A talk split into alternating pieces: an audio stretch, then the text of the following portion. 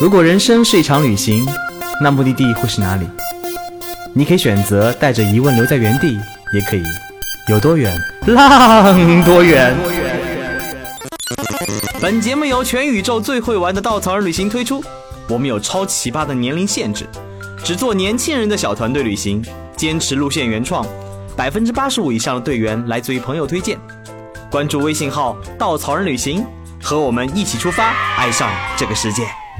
欢迎收听最新的一期《有多远浪多远》，我是道哥。上期节目我们预告过了，接下来两期节目我们都会围绕着高加索这个目的地展开。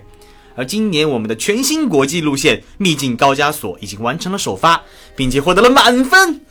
这期节目我们就一起聊聊旅途中的那些见闻和趣闻。今天道哥请来的嘉宾是高加索路线的设计师小宝。Hello，大家好，我是小宝，好久不见啦！以及这次全程跟拍的摄影师甜菜。大家好，我又来了，我是甜菜。嗯，我们通常所所说的高加索三国呢是格鲁吉亚、亚美尼亚和阿塞拜疆。所以小宝，你为什么会选择格鲁吉亚跟阿塞拜疆作为这条路线的目的地呢？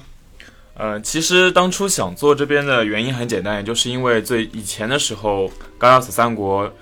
签证非常的复杂，然后大家也没有怎么听说过，然后这个地区它又被夹在了俄罗斯啊、土耳其啊、伊朗啊这些大家好像哎，我觉得很想去啊，或者说很有这些知名度的地方，所以大家之前不太会不太会看得到它。然后当我真正因为这个签证的问题才开始去了解的时候，我就发现他们这个地方真的很有意思，夹在了里海和黑海中间一个小小的那么一小块山区，然后综合了这三个国家，他们什么都不通，他们语言也不通。货币也不通，然后信仰也不通，然后各个国家都有自己很强烈的特色，不管是自然风景还是人文情况，所以我就很想带大家去感受一下这种冲突和不同。然后，尤其是比如说像阿塞拜疆，它又是一个穆斯林国家，但又有一些非常非常不一样的地方。然后，它又是一个产石油的、跟火相关的一个一片很很奇怪的土地。然后跑到格鲁吉亚呢，又是满满的酒和山区的味道，就那种自然和悠闲。然后到了亚美尼亚，又是那种很深重、很神秘的那种宗教和一些极致的一些峡谷山景。所以我在后面做线路的时候，我就想，是不是能够有一种方法。就是更好的大家去体验这种不同，因为我自己在看，光看背景资料我就已经很燃烧了。然后我在想的时候，就想着说还是选两个最不一样的会比较好，因为我们现在的线路也就九天的时间嘛。然后这个时间说长不长，说短不短。如果三天都三个国家都放在里面的话，就有点像是那种满大街都可以看到的十天九国游，就觉得嗯也没有玩得很好，然后也浪费了一次这样的机会。然后，如果只去一个国家的话，有时候有点心有不甘。如果作为这是我第一次来这个目的地，然后我想要获得一些更多、更不一样的体验的话，感觉还是两个国家会好一些。所以最后权衡了各种利弊，我就觉得阿塞拜疆的这样一个穆斯林和石油造就的国家，再配上格鲁吉亚旁边那种酒的悠闲和它独特的那种东正教的氛围，感觉是一个。更好的体验吧。虽然最后探路的时候，对亚美尼亚更加的留恋和去依赖不舍，但现在这个情况，这个线路就是当初是这样想的，然后最后呈现出来效果，嗯，希望大家还满意吧。其实道哥那个跟着小宝去的时候，去之前啊，也问了很多队员关于这两个国家想法，就是。阿塞拜疆什么鬼地方？是新疆的一个小小小城市吗？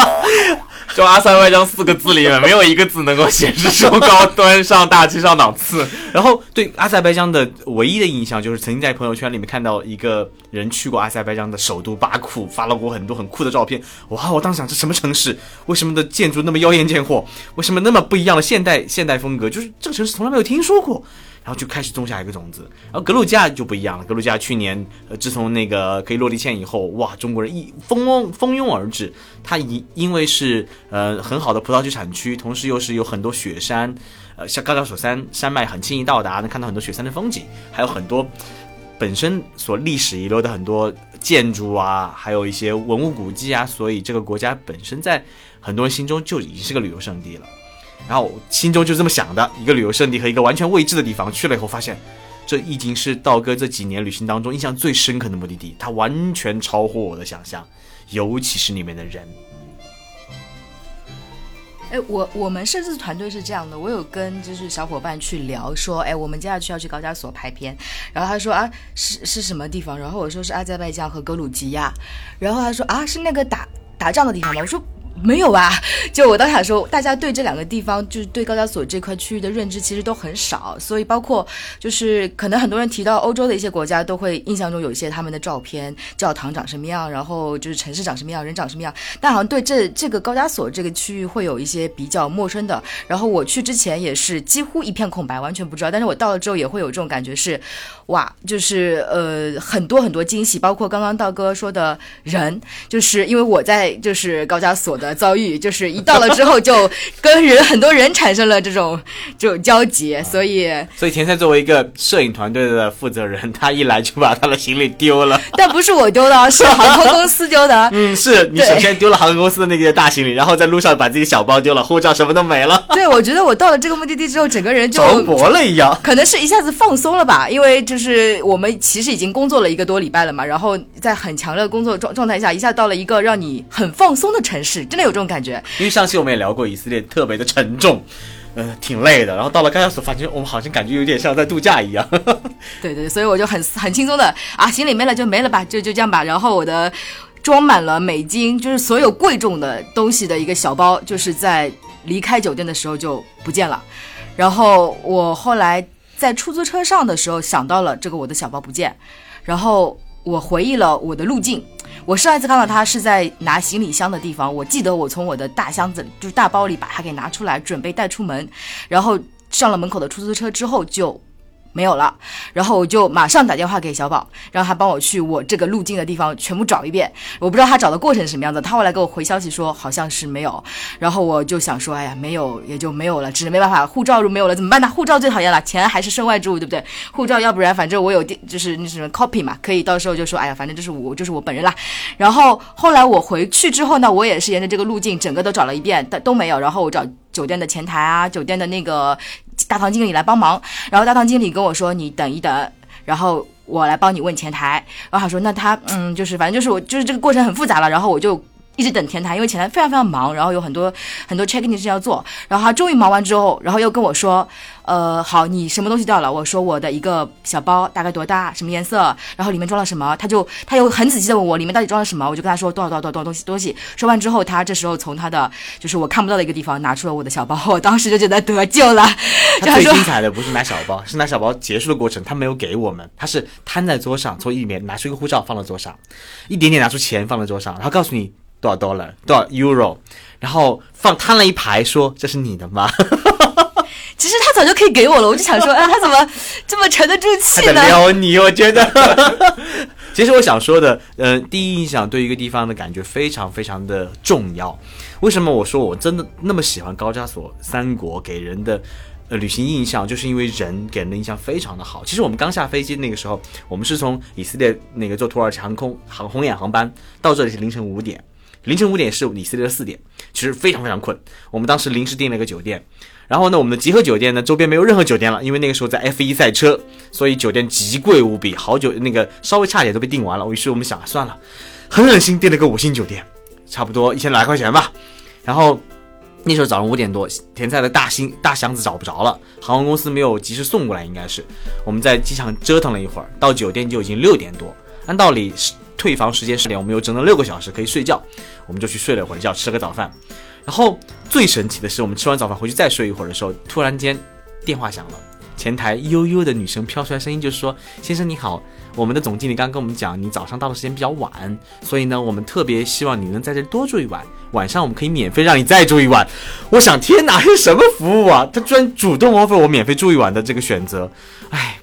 我还是很遗憾的拒绝了他，因为我晚上去集合酒店住，但第一印象非常的非常的不一样。包括我当时我在餐餐厅吃饭的时候，他们的主厨跑出来戴着厨师帽就问我：“你要你要鸡蛋吗？你要怎么样的鸡蛋？”就整个人特别嗨，特别兴奋，然后随时随地就是那种，而且每个人的笑容非常的真诚，让我第一印象充满了好感。然后后来听队员讲也是，他们遇到了很多很多很打动他们的事情。有个队员第一天来了以后想去看 F1 赛车。他呢想去买门票，结果发现看了看，哎，门票有点贵，他就没舍得转过来。突然间跟一个人对上了眼，那个人就跑过来说：“你需要票吗？”他想：“喂，黄牛。”那个人说：“我有两张票可以免费给你。”他说：“哎呀，骗子！”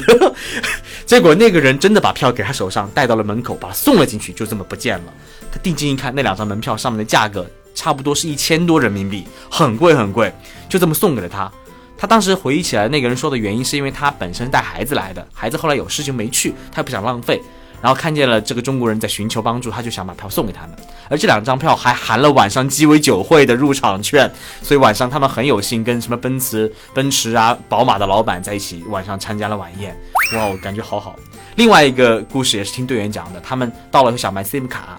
然后就去营业厅找 SIM 卡，啊、也没有找到营业厅啦，在路上就在犹豫，到处问，结果有两个热心的小伙子说：“哦，我我带你们去买，带你们去买。”就他们进了一个营业厅。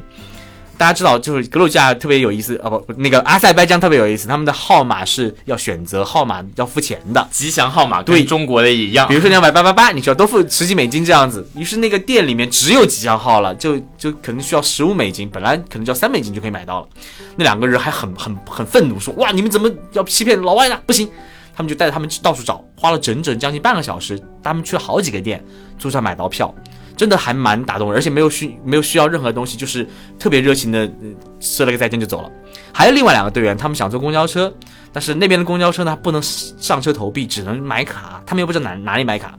结果当时在问公交车的时候，有个女生跑过来问需要帮助吗？他们说我们要去哪里哪里哪里。这个女生特别好，带他们上了公交车，帮他们刷了卡，然后就跟他们一起坐，怕他们迷路，还坐了五站，把他们送到了到的地方，才跟他们再见。哦，整个人就觉得天哪，这什么国家？就是为什么人都那么友好？我当时还觉得可能是嗯运气好吧，遇到这样的人。但是每天每天所遇到当地人，都会让我产生很强烈的感觉，这个国家真的真的非常的简单热情。最直接的其实是向导。然后因为这次首发嘛，我也是作为领队带着大家一起去玩，所以哪怕我之前来过一次阿塞拜疆，我之前来阿塞拜疆因为工作非常的繁重，然后跟当地人接触可能没有那么多，最多的一次也就是在一个出租车上面跟那个出租车司机说，哎呀，你这个小装饰好好看哦，上面是你们的国徽耶。然后我就这么随口说了一句，他也听不是很懂，他就我就指着那个我觉得好看的图标，然后说是 nice，然后他就从抽屉里面默默掏出来了一个给我，我觉得有一种、挺挺不错的感觉。但是这一次你有没有看那个漂亮妹子指他说 nice？他倒是能给。不过这一次跟那个向导合作有点超出我的预期，然后一开始的时候加了他的那个 WhatsApp，他们当地用 WhatsApp 用的比较多，然后他头像呢是一个就是从往从下往上拍，感觉他非常的高大，然后胸肌壮硕，然后戴了一个墨镜，叉了个腰，抱在一个就是站在一个悬崖边上，然后我心想我我靠，这一次我要我要合作的这个向导有点厉害，感觉就是是不是每天会被他。就怎么说呢？就是要跟他去硬刚啊！如果他比较强硬的话，如果因为是首发，有很多不确定因素，万一遇到什么事情啊，是不是还得费很多周折去跟他去沟通、去协调？结果万万没有想到，我在酒店第一次见他的时候，正在想去跟他去对行程的时候，一张口就是一口流利，然后那种很纯正的英语，然后我就惊呆了，就是长了一副。非常豪迈的这种那这种大叔的脸，但是讲的英语又很地道，然后心思非常的细腻。首先就是见到我第一眼就上来先很很怎么说很热情的打声招呼，然后帮我把座位拉开，就感觉好像是我跟他在约会，然后我是那个他的女宾一样。然后接下来他每一个每天的。那个行程，他都会先问我的意见，说，哎，你觉得这样好不好？你觉得这样行不行？就跟我想象中的印象，就是他图片的印象完全不一样。而且真正的发对的时候，他的讲解的涵养，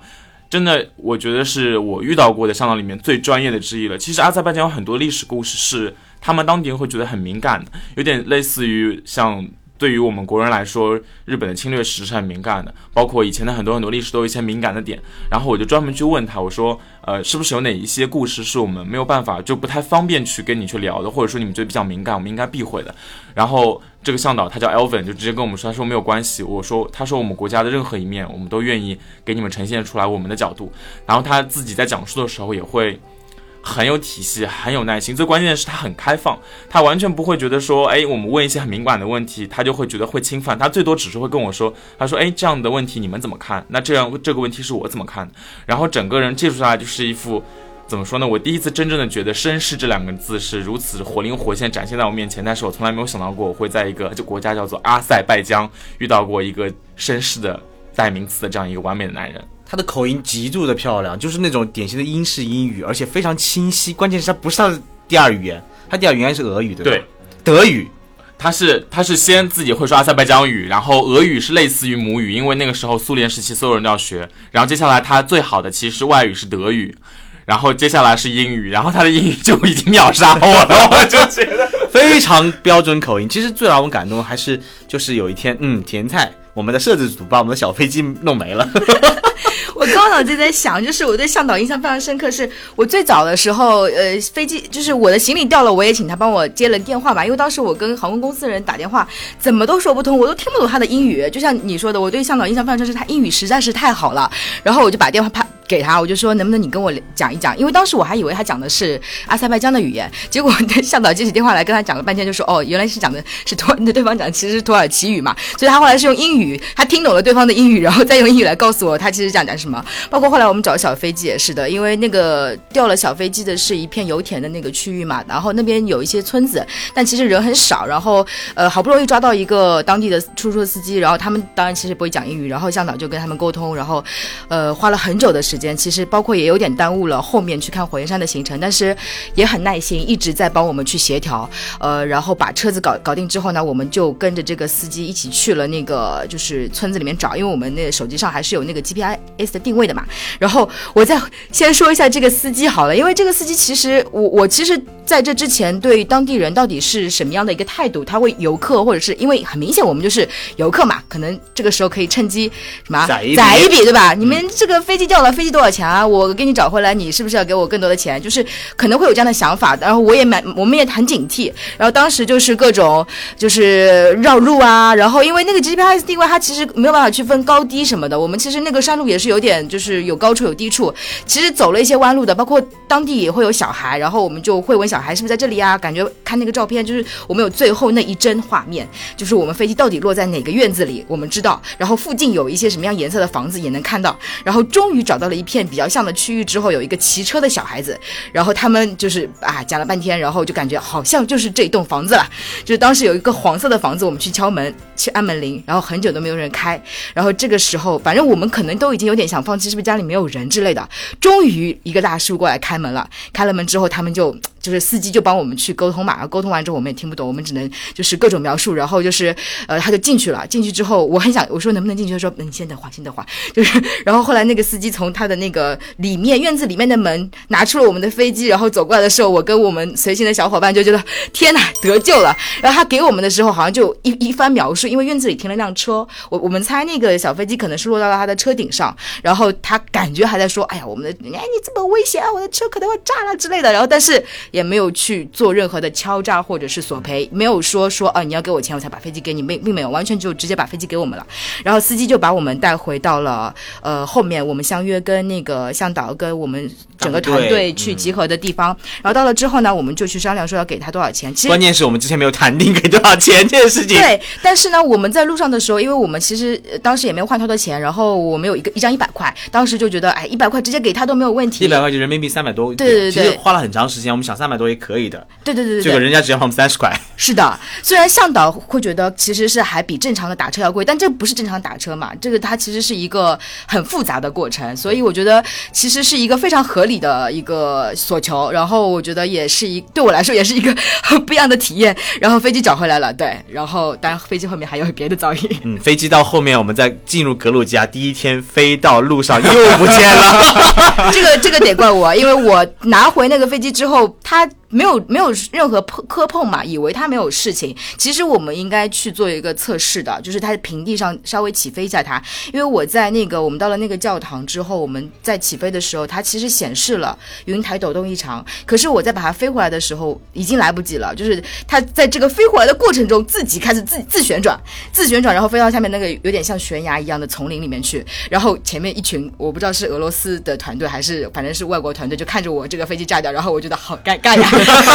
真的好尴尬。最关键是当时俄当时有一个那个司机，他可能是格鲁吉亚人，他看见了我们，他说他就主动 offer 我可以帮你找回来，因为其实我们在山顶，那个时候飞机降落在山下面的森林里，你根本就不可能找到。他真的是花了很长时间，看他气喘吁吁跑上来拿到了飞机，飞机已经折断了。对，然后因为我们团队其实也想下去找，当然就是我们觉得生命可能有危险，所以觉得。比较像生命跟机器还是生命比较重要，我们就放弃了。但是那个司机特别的热情，说没有，因为他可能比较熟悉当地环境，甚至他觉得你为什么不要呢？我帮你去找，我帮你去找，他就一直在说说服我们。后来我们就觉得，呃，就是意思了一下，就给了他一点费用，因为觉得这个还是有生命危险的嘛，所以就最终找回来我们付了五十美金的报酬，希望他嗯就给到他。但是其实这个故事说回之前那天故事啊，因为因为找飞机第一天找飞机的行程，其实我们是耽误了行程的。最早小宝在设计行程当中，我们会去一个地方叫火焰山，那地方最好的感觉是在晚上，因为它是一在一片无无名之地，那个火永远燃烧，燃烧了几千年。而且不会停止，是非常适合傍晚时候去看到那样一个景象，很神奇，很神奇。但是由于工作人员是有工作时间的，所以我们从早上出来到晚上其实很长时间，所以行程只好延提前到了傍晚，没有在晚上。但是因为找飞机这件事儿耽耽误我们行程，我们顺利的在晚上去了。但其实我们是影响了司机跟向导工作时间的。但那时候向导说了一句话，让小宝很感动。对，因为呃，再补充一下，就是前面为什么我们向导去帮甜菜去找飞机的时候，跟那个当地出租车司机沟通那么久，就是因为向导他非常非常非常担心这个人不靠谱，他是担心甜菜和另外其他小伙伴的安全，因为我陪他一起去的嘛，然后他那边聊的就是跟那个司机聊的时候，第一件就转过头来，他就眉头紧锁，然后就看上去很焦虑。我说怎么了？他说这不是一辆正常的出租车司机。我就看他的言下之意就是可能会有担心，然后问他你是不是担心安全问题？他说是。他说我不认识这个人，我也不知道他是不是靠谱。所以他之后用什么办法呢？他留下了这个司机的自己的手机联系方式，然后还试图去要这个司机的家庭联系方式，试图用这种方式去告诉这个司机，我知道了你的联系方式，你不要去做坏事。然后还说了很多很多很多，其实都在沟通这件事情。因为包车这件事情，司机是乐意，他也很快就已经讲完了，剩下的很多时间他都在谈，哎，你是不是靠谱？其实就要各种各样的去跟他说，各种各样的去测试他。原来还有这一趴。对，这这个这个都是大家不知道的。然后之后拖了很长的时间，然后最后甜甜他们找到飞机了之后，然后那个向导第一时间，我跟向导说完，向导第一时间就跟我们大巴车的司机说，然后我们就去接甜菜。这么一一长串折腾下来，其实比原来时间耽误了有一个小时多、两个小时左右的时间，已经到了晚上八九点钟了，真的很晚。然后阿塞拜疆的日落呢又非常的晚，这就是为什么之前没有设计带大家这么晚去看这个火焰山。然后在取得小伙伴们谅解的时候。终于回回程车上面了，然后我还想跟那个我们向导和司机说声抱歉，结果他们两个非常高兴，他们说，就是虽然有各种各样的原因，但是能够帮到大家，能够顺利的找回飞机，然后。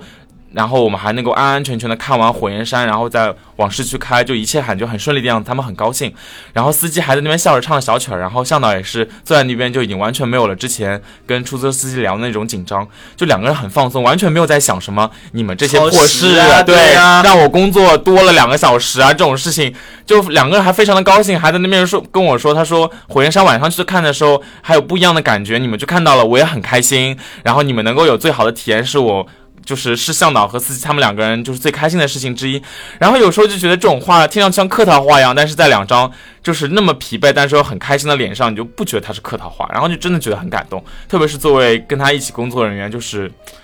就是怎么说呢，很难以名状的那种感觉对对，吧。而且整个阿塞拜疆给我的惊喜，就是尤其是他首都巴库给人的惊喜，远远不止于人。嗯，我们到了第一天，就是因为对它的印象，我只是在朋友圈看到过他们的建筑本身。然后我听说这个城市是一个非常包容、开开源城市，就是它接纳很多很多新的思想。到了以后，真的好多新的思想。它的城市地标是三座很像火焰山的一个城市建筑塔，然后城市的海边有很多，因为它在靠近里海嘛。所以它其实严格上说里海不是海，但是呢，它像海一样的，呃，它是像海一样的生态系统，所以它也像海洋城市一样，在海岸边有很多很多很酷炫的现代建筑，各种风格都有，会觉得哇，城市好妖艳，好不一样。就是我听说这个城市原因是因为它本身长从几千年到现在，除了自己文化保留那么几千年以前的状态，后来长时间被什么呃波斯帝国啊、拜占庭帝国啊所占领，包括俄罗斯帝国啊、伊朗啊朗啊。它真正独立是在很晚很晚以后，曾经独立过十几个月、二十几个月，对，二十三个月，然后后来又被苏联统治，苏苏苏联联，在一九九一年才真正真正的独立。对他到现在也没有多少年，他利用自己的石油，他很想证明自己，所以城市的整个建设发展都会向那种浮夸风去做，所以这城市给你很冲击，尤其是。在老城里面，你老城和苏联时代的建筑和现代建筑三层次，你会觉得哇，amazing，真的是一个非常让你眼前一亮、很酷炫的地方。而且他们这个国家想证明自己的同时呢，人民又很自豪，他作为国家的一员。所以你在这里，你会感受到人都充满了热情、激情，想去让你意识到这个国家的好，想你去感受到这个人人民的好。所以这种自豪感是完全贯穿整个始终的，让你觉得这个旅行过程非常有趣。我觉得最让我惊喜的另外一点是，这是一个穆斯林国家，但是在老城里面，我们看到第一眼是长得很像巴黎那种欧式欧式建筑、欧式大楼，然后再往外面走一点，你又能看到那种像迪拜一样的各种各样的高楼大厦。然后最最关键的是，在路上面的所有人都是一副西方的模样，就是大家都很现代。很摩登，然后女生她们也没有戴头巾，然后大家也都穿的非常的，就像自己展大方的展示自己，就让我很难相信它是一个我们所意义上的穆斯林国家，因为我们想象中的穆斯林国家好像长得不是个样子。然后就这个问题还专门问过好几个人，包括我们的向导，然后他们也很自豪，他们有了自己的一些想法，他们觉得我们是穆斯林文化的国家。他们觉得伊斯兰教文化、穆斯林文化是他们很重要的一部分，不可分不分割的一部分。又正是因为这些文化，才塑造了今天的阿塞拜疆。但是他们又对穆斯林有种自己独特理解，让他们非常自豪于这一切。就像前面道哥说的，呃，我们我。在老城的时候有一个视角，我真的非常非常喜欢，所以这次也带大家去了，也设计在了我们老城的那个 City Walk 里面。那就是站在了某一处，能够往前望到差不多十世纪开始的一些建开始建筑的一些老城，还有那种古代阿拉伯的风格，因为它是用那种黄色的砖土垒起来的，然后整个结构也是很穆斯林。然后再往外面望，是十八世纪开始，他们整个石油开始出现了，然后整个城市开始发展繁荣了。那些土豪们，他们那个时候炫富的方法是找人来建那种欧式建筑，然后在欧式建筑之后又能够看到九十就是上个世纪苏联时代的那种牌楼，就是咱们俗称的那种火柴盒，对，然后他们那种就非常像那个某一个咱们国内二三线城市的那种很气派的人民政府大厦那种感觉，然后再往后又是现代那种极具冲击力的，然后玻璃幕墙造型独特的现代化的艺术建筑，然后站在那一个视角能够往前望、往后望，感觉就自己望遍了整个阿塞拜疆一千多年的。光景就在这一眼之中，我真的觉得那一刻我整个鸡皮疙瘩都起来了，非常非常喜欢那个 moment，特别有一种一步千年的感觉。对，嗯，呃，就光光巴库我们都聊了这么久，其实出了巴库以后的话，还给我还蛮多震撼的部分。嗯，说还说到人上，人给我印象最深。我们有一天晚上去到当地人家里家访，我们选择的是一个在某个城市旁边村庄里面的一个阿訇。就是一个可能是长老一样的穆斯林长老一样的人。其实大家知道，在那个穆斯林的传统文化里面，他们对娱乐这件事情是有自己很严格的规定要求的。所以，其实我们当去到刚现场的时候，进到那一瞬间，知道哇，来对地方了。为什么呢？他们那次为了迎接我们、招待我们，把自己的妈妈。呃，妹妹、妹夫、阿姨的孩子全部请过来了，姥姥在帮我们烤饼，帮我们烤肉。他们看到我们那时，那个时候我记得很清楚，是夕阳西下的时候，阳光洒他们身上。他们看见我们那瞬间转过来看了我们一眼，特别害羞，然后又转了回去开始做饼。就那瞬间觉得哇，这种淳朴的乡亲们在准备着迎接你们那种热情的感觉，又有点害羞。你真的觉得我来到了一个特别让你心中能升起温暖和涟漪的那种地方。然后他跟我们接触当中也是，他们特别欢迎我们，觉得作为作为客人，不仅给我们拍照，来拍我们的视频，跟我们一起聊天交流。虽然也是听不懂对方说什么，教我们做饼，那种感觉特别的好。我们还问了很多很多当地的问题，到最后我们的队员实在忍不住了，想唱首歌送给他们。虽然我们知道唱歌这件事有可能会违背这里的一个。本身的宗教文化的东西，但是他们非常乐意的就接受了，觉得你们我们在我们的地方，我们是非常 open 的环的心态，非常开包容心态。我们希望你们来展示你们的方式，你们如果用这种方式表达你的热情，我们特别开心。所以那个环境下，大家用唱了歌，又画了明信片送给他们的孩子们，整个环境让人觉得哇，这地人真的很自豪、很自信，而且很热情、很包容。为什么设计这样一个家访呢？其实因为阿塞拜疆它本身这国家也有一点不太一样，是因为巴库它太繁荣了，它因为有石油，这个城市过于有钱，以至于他们的城市里面的居民会非常的世俗化，会非常的像西方人。但是在巴库之外的其他地区。甚至有可能就是一个穆很传统的穆斯林社区，所以他们还有人还有些人说阿塞拜疆有两个部分组成，巴库和巴库以外的所有地方。然后带大家去家访，我当初也是想说给大家一个感知，就是巴库是什么样子，我们已经体验过了。然后我们在巴库之外的这些。社区和农村里面，其实还有真正的另外一部分阿塞拜疆。然后当时找他们也非常的不容易，因为那个就像我前面说到的，阿塞拜疆是就农村里面其实还相对来说比较保守，接纳外国人，特别是这么一大群外国人去家里面做客，其实不是一件被所有人都能够接纳的事情。所以当初找。也是从阿訇这个方向去找，因为阿訇一般都是整个地区最威望，然后也是最开明的人之一，所以我们找他的时候，他那个找到某一个村庄的时候，他很乐于接受我们。其实我是很开心的，但是让我特别特别特别震惊的时候，就是我们快要结束的时候，呃，其实穆斯林的女性和就是不认识的一些男性是不能够有亲密接触的，甚至连个握手都不是很方便。所以我们进去的时候都是礼貌的，跟他们的女性亲属们就点个头示意，然后用嘴就是用那个当地语言学着去说说声谢谢啊，说咋呼。但是最后快结束的时候，那个老奶奶。嗯，对，老奶奶就他们家里面应该是最年长、最有威望的，她一点都不避嫌，她就非常的热情，就冲上来拥抱我们，因为。就是他不拥抱我们，我们并不敢上去跟他做一些亲密活动。但是，当在这样一个很保守的环境，当所有人都好像有这么一层东西束缚着你，不能够跟他们过于靠近的时候，当地人愿意去打破自己的束缚，把自己开放给外面的这些客人，这一刻我觉得很动容。然后冲上来抱着那些那个咱们的一些那个小伙伴们，然后小伙伴们，我觉得他们也会被触动到。就那个拥抱的力量是远超语言能够表达。那天晚上很多队员都已经流泪了，很很感动，很感动。其实还有一个地方，我还就是一个人我很喜欢，是我们快离开阿塞拜疆的时候，我们去看了一个当地传统手工艺人做那个东西叫什么名字来着？小白卡，小白卡，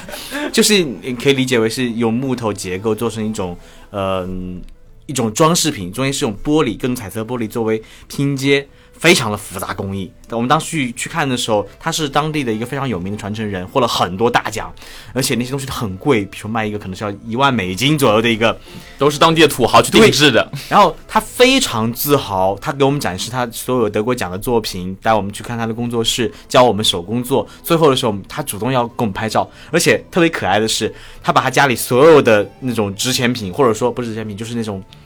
镇店之宝，嗯，全部搬了出来，一张张让我们拍，特别自豪的样子，特别可爱一个爷爷。对，然后他还在那边说，哦，这个就是意思就是美金，然后我们所有人哦，一万美金，小心翼翼，悄悄拍完之后赶紧撤，都不敢扶着他，生怕他掉下来。他特别自豪的一个个搬出来让我们拍照，和和我们一起合影。对，而且那个玻璃其实是在阳光下面能够呈现出最好看的模样，所以他还特意把那些镇店之宝就斜放过来，让我们去拍那个阳光穿过玻璃在地上那个彩色的影子，特别怕它掉下来摔坏。就是如果说我们自己根本不敢做这样的事情，也就是因为他就特别自豪才会。除此之外，阿塞拜疆它作为一个石油国家，它其实有很多很多那种，嗯，当年那种地貌结构形成了很多很奇奇特的奇观。有一个地方就是我们刚刚说的火焰山。火焰山呢是一年呃几千年没有停止的野火，很酷炫。还有一个地方很酷炫，是叫做泥泥巴火山，泥火山，就那种泥火山。你我之前想，泥火山不就那种泥浆嘛，在喷嘛喷嘛喷嘛，很多地方能看见。去了以后觉得好可爱，整个山顶上有有一百多座小的小火山，而且很小很小，像一个小土坡一样，里面各种泥泡泡在鼓啊鼓啊鼓啊，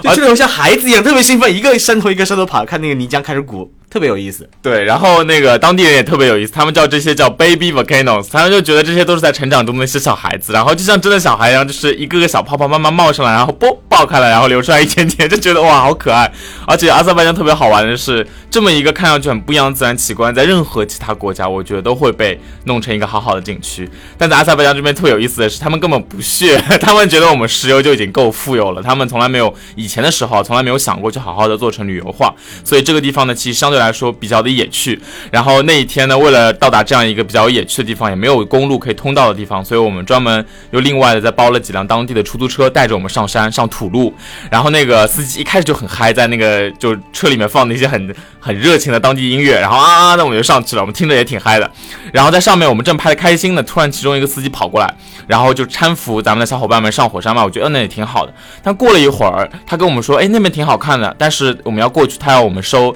一马拉特当地币，然后我当时有点愤怒，作为一个领队，我就冲上去很想跟他理论一番，结果他看到我们脸色不对，他突然在那边啊，对不起对不起，是这 joke joke，然后他那边很不好意思摸了摸头，然后当时就觉得哇好可爱，他想跟我们开玩笑，只是开的很不合时宜，而且后后来他开始群魔乱舞，开始跳舞了，对，就音乐车里有音乐，他就开始在跳，我是拉着我们队员开始跟着跳，就在一个荒无人烟的泥泡泡火山上，一群人在群魔乱舞，特别有意思，在泥火山上蹦迪的体验是没谁了。其实阿塞拜疆在二零一六年之前对签证看得很紧，他们可能觉得，嗯，有老外要过来偷我们石油的各种秘密什么的，我要保护好这个国家。在二零一六年开始，这个国家开始正式正式开放，对所有的国家几乎都是一个免签或者落地签的政策，所以也鼓励越来越来越多的游客去往当地，包括他们在城市里坐 F 一赛车，也是希望更多的人去关注这个国家这个城市，他们正在一个开放的状态去接受世人的眼光。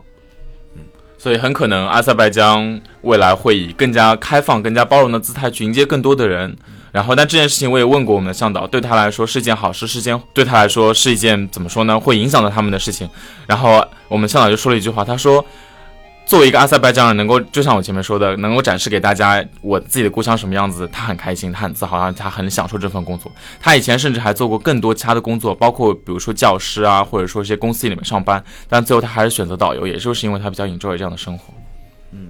我们也讨论一个问题，就是说一个国家的开放会不会被游客的到来所改改变？大家也知道，不光是中国游客了，很多国家的游客他都会带着一点点傲慢心理去看待别的不同国家，尤其是没有我发达的国家，他会有一种 评判的眼光去看待，而且会带很多自己的观点。自己的价值观去影响他们，就是所以很多开放的游客地，当随着游客的到来的增多，会改变很多。我们其实挺矛盾的，觉得这个地方还非常热情、非常简单、非常淳朴，他们有一种开放心态去迎接更多的游客到来，但我们就担心游客到来会不会影响这里。但他们也有发展的权利，他们也希望游客到来会带来更好的收入，去了解这个国家。所以也再次呼吁大家，如果你要前往这里，请带着心怀敬畏、心怀尊重。不要去改变当地，去适应当地，去尊重当地，去理解他们，这样的心态去一个地方去旅行。呃，如果大家下次有机会去到任何国家旅行的话，我希望大家能够问几个问题。首先是，如果跟当地人接触，可以提前先问一下他哪些话题他们比较敏感。然后，另外是像任何的宗教场，不管是宗教场所还是当地的一些村民，他们可能接触外地游客没有那么多，甚至你在城市里面，也希望大家可以先提前了解一下当地有什么习俗和禁忌，比如说像女性不能够直接跟外人握手，或者说甚至有更多更多各各种各样的习俗，包括包头巾以示他们的尊重等等，这些一点一滴其实对他们来说非常的重要，因为我们经历的可能是眼前的一些猎奇的风景，但对他们来说那是他们的日常生活，我们是。他们日常生活的闯入者，如果我们只享受自己而不管人家的日常生活的话，其实啊也不是一个特别好的旅行体验嘛。嗯，好，话说我们从格鲁，我们从阿塞拜疆，哼哼哧哼哧过境到了格鲁吉亚，发生了极其多嗯好玩的事情，比如说突然突如其来四个小时的狂嗨，还有让我们留下无数眼泪的天籁般的声音。我们下期节目再见。